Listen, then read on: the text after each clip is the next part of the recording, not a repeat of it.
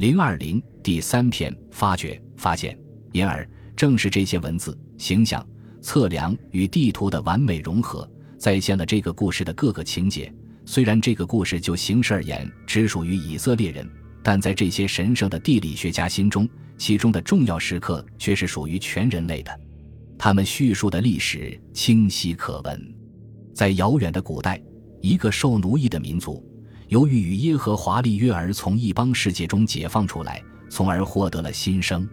几乎可以肯定，这一事件发生于公元前十三世纪拉美西斯二世统治时期，使出埃及图中在神的旨意指引下完成的。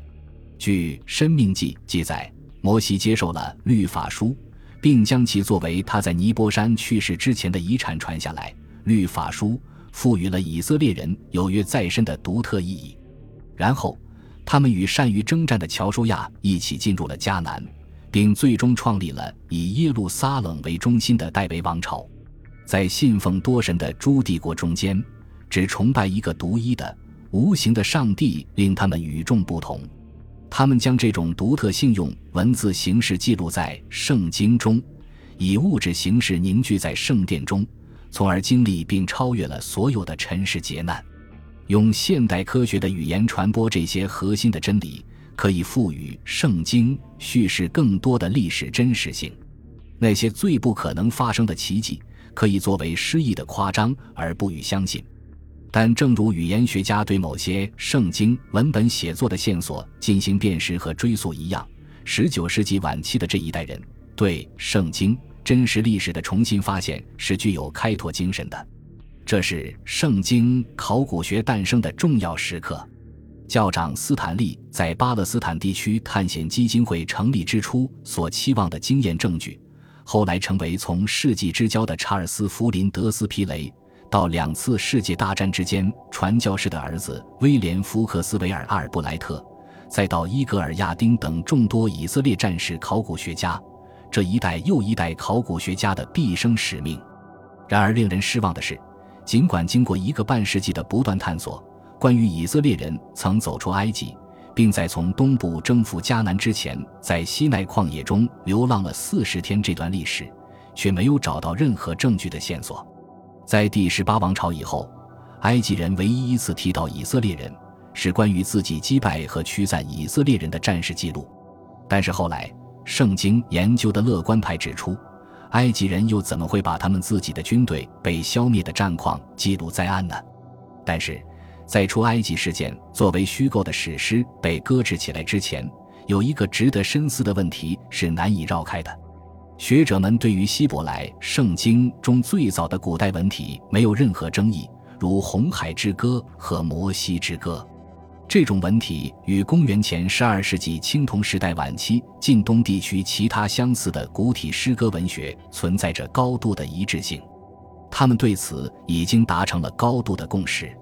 如果他们是对的，在文体上，《红海之歌》与腓尼基人的风暴神巴利征服大海的史诗有众多相似之处，那么为什么早期的以色列诗人在上述事件发生仅一个世纪后？却创作出了如此具有自身特点的史诗呢？如果不是有什么故事留存在民间的记忆中，那么为什么其中那些受奴役和被解放的可歌可泣的情节又完全不同于其他原型呢？有一种极端怀疑论的观点，甚至虚构出一个当地的迦南人分支，他们居住在犹地亚山区，通过一段神秘的分裂、迁徙与征服的历史。使之与其他的迦南部落和城邦完全不同，并且还有特别详细的地形图加以佐证。为什么会生出这样的故事？所以，这就是我们讲述犹太人的真实故事时所处的背景。除了希伯来圣经之外，几乎没有任何现代意义上的证据可以证明出埃及和接受律法书的历史真实性。但这并不一定就意味着故事的某些情节卖身为奴、长途跋涉，甚至后来重占迦南绝对没有发生过。因为正如我们所看到的，仅仅是西西加水道的发现，就足以证明圣经故事的某些篇章毫无疑问是真实的。当然，我们不能在没有证据或只有反面证据的情况下凭空构建历史。一九七三年，北部另一处要冲。红海边上的苏伊士河支流，引发了对巴勒斯坦地区探险基金会探险队及其以后的圣经考古学家他们调查活动的前提条件的新一波学术怀疑浪潮。在赎罪日这一天，埃及军队跨过苏伊士河，对以色列国防军运河岸边的前哨发动了突然袭击，一场艰苦而激烈的战争从此开始了。虽然以色列军队取得了最后胜利，但国家却由于逆出埃及路线而行而受到了严厉的惩罚。二十世纪五六十年代，为了加强现代以色列与其古代遗迹之间的联系而集中进行的考古发掘，也由于仅仅局限于寻求圣经证据而受到抨击。人们认为，巴勒斯坦地区的考古不应该仅专注于寻找乔舒亚征服的证据。或代为城堡、所罗门圣殿的线索，因为完全有理由认为，这种独立的考古可能永远也找不到那些一厢情愿的人们想要的东西。冰冷的科学事实与书卷中的文字描写毕竟是两回事。遑论某些情节可能从来也没有发生过。冷静、公正而客观地想一想，这样的考古记录是可靠的吗？一位埃及法老自己记述。他曾于公元前十三世纪北方的一次战役中战胜过以色列人，而不是战败于以色列人。大约在同一时间，在古代巴勒斯坦地区有大量富庶的迦南城市，如下所被毁灭。但这样的暴行更有可能是海上民族，而不是流浪的以色列山民所为。公元前十二世纪前十一世纪，犹地亚山区所谓的定居点，只不过是一些原始的牧民村落。在耶布斯人建筑遗迹基础上建造的耶路撒冷城，本身只是一块庄重而朴素的飞地，那里从没有过戴维或所罗门王室的建筑痕迹，更没有模仿埃及、腓尼基或美索不达米亚那种利用文化阶层进行行政管理的以色列犹大城邦式管理模式。亚丁将军在米基多以及其他地方发掘出来的那些具有纪念意义的城门、城墙。石屋和专用马厩，并不是所罗门时期辉煌的证据，而是公元前九世纪末以来的杰作。著名的浅地年表批评家以色列芬克尔斯坦就持有这种观点。这应该是北方王国以色列的国王案例的后人所建。最有可能的主要建设者是《列王记》中提到的曾遭到伊莱贾攻击的国王亚哈，因为他的王后腓尼基人耶喜别。曾将其故国的多神崇拜引入了以色列王国。根据这种怀疑论的观点，米吉多和夏所的高大建筑不可能是联合王国的历代国王所建，原因就是历史上从未出现过这样的王国。真实情况是，两个分离的小国以色列和犹大比邻而居，不断发展壮大。只不过前者在政治和建筑两方面野心更大，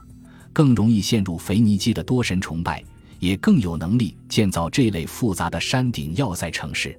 当然，这种并不体面的负面考古势必会在学术上，同时也会在政治上造成影响。一个独特的民族从诸国，尤其是埃及人和海上民族非利士人分离出来，在出埃及并在西奈山接受律法书之后，根据亚伯拉罕的约誓，重新征服迦南。这种关于犹太独一性的叙事，如今已经完全变成了非历史的东西。按照这种观点，那些自我发现的史诗，那些分离的独特性，那些在流亡中写成的希伯来圣经，根本不是以色列人经历的真实故事。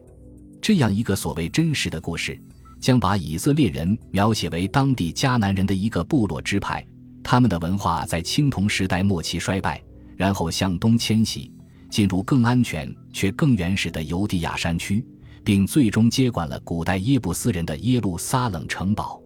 然而，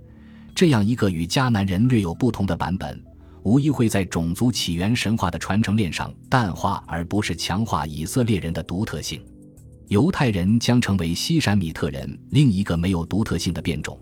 他们在几百年里一直过着一种部落式的田园生活。同样的。按照这种怀疑论的观点，历史上根本没有戴维王这个人，而他的生活和功绩只不过是那些在巴比伦流亡的圣经作者的浪漫想象。后来，历史学家对早期以色列宗教的穿凿附会、更进一步歪曲了这个独特性的神话。巴勒斯坦地区的考古发现表明，在西奈山接受启示这一事件前后，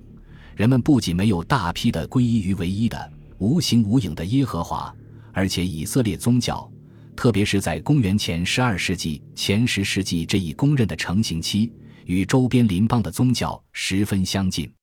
一本圣经中上帝的希伯来文十六。犹太祈祷文中沿用至今，与腓尼基宗教是相同的，